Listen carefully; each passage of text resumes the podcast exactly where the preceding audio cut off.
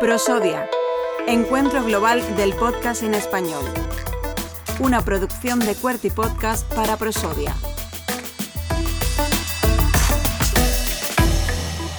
Llega el momento de recibir a Mariana Bacaro eh, a nuestro espacio, a Voice Letter dentro de Prosodia, en esta segunda edición, donde dentro de también las alianzas que existen con ese festival eh, Spot, pues también vienen personas llegadas desde otro punto del mapa, en este caso hispanohablantes, como es el caso de Mariana. Mariana, muy buenas.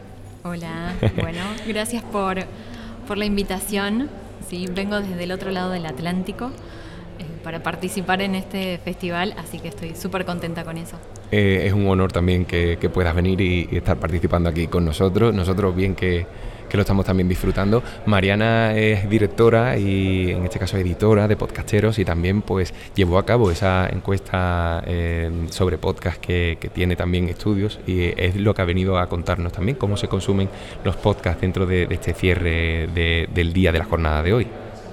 Sí, Vine a hablar sobre cómo consumen las audiencias de podcast en español, que en general cada podcaster tiene sus propios datos de sus escuchas, pero como sabemos que muchas veces los podcasts son de nicho, tal vez esos datos están buenos y, los tenemos que analizar, pero falta como una mirada un poco más integral o más general de cómo está el mercado entonces, en ese sentido, la encuesta POD viene siendo una herramienta que, sigue siendo útil, ¿no? Van pasando las ediciones, ya tiene cuatro, y sigue siendo bastante importante para toda la comunidad de, productores de podcast de habla hispana. Sobre todo por encontrar esa medida, ¿no? Esa métrica que, también facilite aportar valor, ¿no? A todo lo que llevamos a cabo, ¿no? Como productora independiente también, que es tu caso. Sí, sobre todo también porque mm, hay cierta información que si no se las preguntamos al oyente, no la tenemos. Por ejemplo, ¿qué estás haciendo mientras escuchas podcast? ¿no? Algo tan sencillo, pero que no, que no llegamos ¿no? a hacernos esa pregunta, ¿no? Sí, que no podemos saber a menos que se lo preguntemos. o si están dispuestos a pagar una suscripción y qué los motivaría más.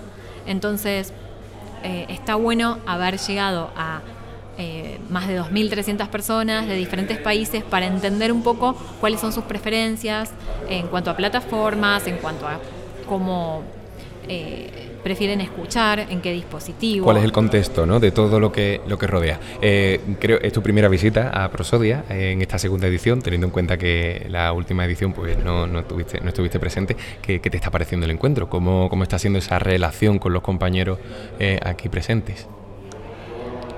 La verdad es que el espacio, primero, es, si, están escuchando y nunca vinieron a Málaga, es un espacio muy grande, el, polo digital. El polo digital, el polo nacional de, contenidos digitales. Sí, tiene una estética bastante particular también. sí, sí, muy llamativa. Como que cada espacio tiene. Acá, por ejemplo, hay unos fantasmitas de Pac-Man gigantes colgando del techo. Cierto. Por un lado, por otro lado, unas formas geométricas. Así que mm, en este contexto, donde hay varias salas también y suceden conversaciones al mismo tiempo, y, hay una comunidad que viene de distintos lugares, sobre todo de España, que están yendo de una charla a otra.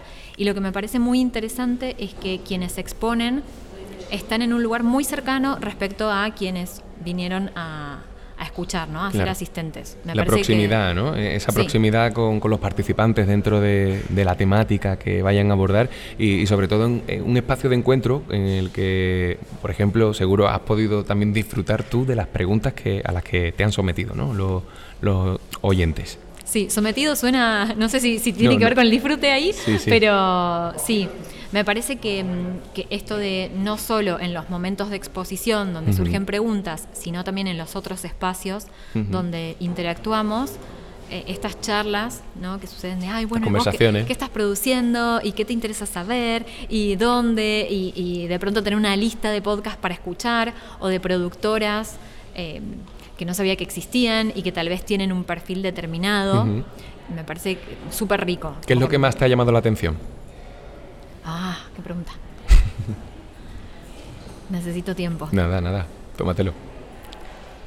Bueno, lo que me llamó la atención de prosodia, y acá em, es prosodia, pero creo que también es cultural, es que hay personalidades muy influyentes y muy referentes del podcast en español que mm, son súper amenas, ¿no? Como que no están en un rol de estrella, sino que son súper accesibles y, y, están interactuando con una persona que tal vez es oyente de podcast desde hace poco, ¿no? Em, me parece que esa horizontalidad en algún punto que ofrece no solo Em, creo que tiene que ver un poco también con la energía que le ponen quienes organizan, ¿no? Que se dé así. es importante, sobre todo encontrar eh, esos referentes y bueno y el acceso a ellos, ¿no? Porque es una suerte, por ejemplo, contar con la conferencia inaugural que hemos tenido también de la mano de, Luis Mi Pedrero eh, y tantos otros compañeros que, seguro en esta edición y en futuras, que esperemos que, lleguen, pues sigan poniendo también ese, ese sellito de, buena onda, de buena energía. Sí, tal cual. Y me parece también que si, si hay gente escuchando que está en Málaga em, y quiere empezar a hacer su podcast. Bueno, en Málaga o en cualquier punto de, del, mapa. De España, sí, es de verdad. España y de Latinoamérica. España y Latinoamérica. Son, somos inclinos del mundo. sí, pero a veces pienso, no, tienen que estar en Málaga para poder venir. Y es verdad que aquí ah. las, las distancias comparado con Argentina, son cortas. Son cortas, claro. Entonces, si están en cualquier lugar de, de España, está, y les gusta el podcast, así sea como oyente, no hace falta producir, está bueno que vengan, porque creo que también em, las exposiciones y las charlas dan determinada información que abre el panorama em, y te genera herramientas para decodificar después lo que vayas a consumir. Oye, y, esa, esas alianzas de las que te hablaba al inicio en el ámbito de, de CIFESPOT, de, también que, entiendo que, nos afecta a todos, ¿no? Porque es una manera también de encontrar sinergias, de, apostar mm, todos al podcast, ¿no? Desde Latinoamérica, desde España, desde cualquier punto del mapa. Mm, ¿Qué, te, ¿Qué opinión te merece? ¿Qué, cómo, ¿Cómo recibes ese estímulo? Creo que tanto el trabajo que hacemos desde podcasteros nuestra misión justamente es desarrollar la industria del podcast en español, con la misión que tienen los festivales, que un poco van en esa línea también. Eh, es aliado, es aliado de, de Cifres Podcasteros, por supuesto, eh, como, como decía. sí, Se, creó esta alianza entre festivales de distintos países y en Podcasteros dijimos, ¿cómo no vamos a, ayudar y a difundir esta alianza? ¿no? Eso es. Eh, si estamos todos en la misma vía, porque creo que en la medida en que se profesionalice el podcast, y haya más producción, haya más dinero también para producir más y mejor, y haya más formación por parte de quienes producen, bueno, ayuda a todos, ¿no? Eso es.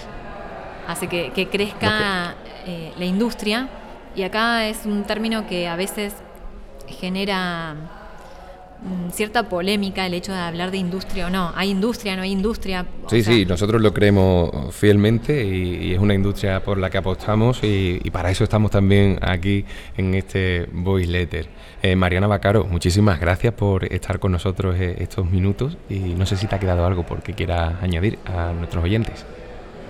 Creo que... Mm, si les interesa el podcast, invitarles a que pasen por podcasteros.com. Eso es que hay mucha información y herramientas que seguro algo eh, les va a servir y les va a resultar interesante y agradecerte por este espacio.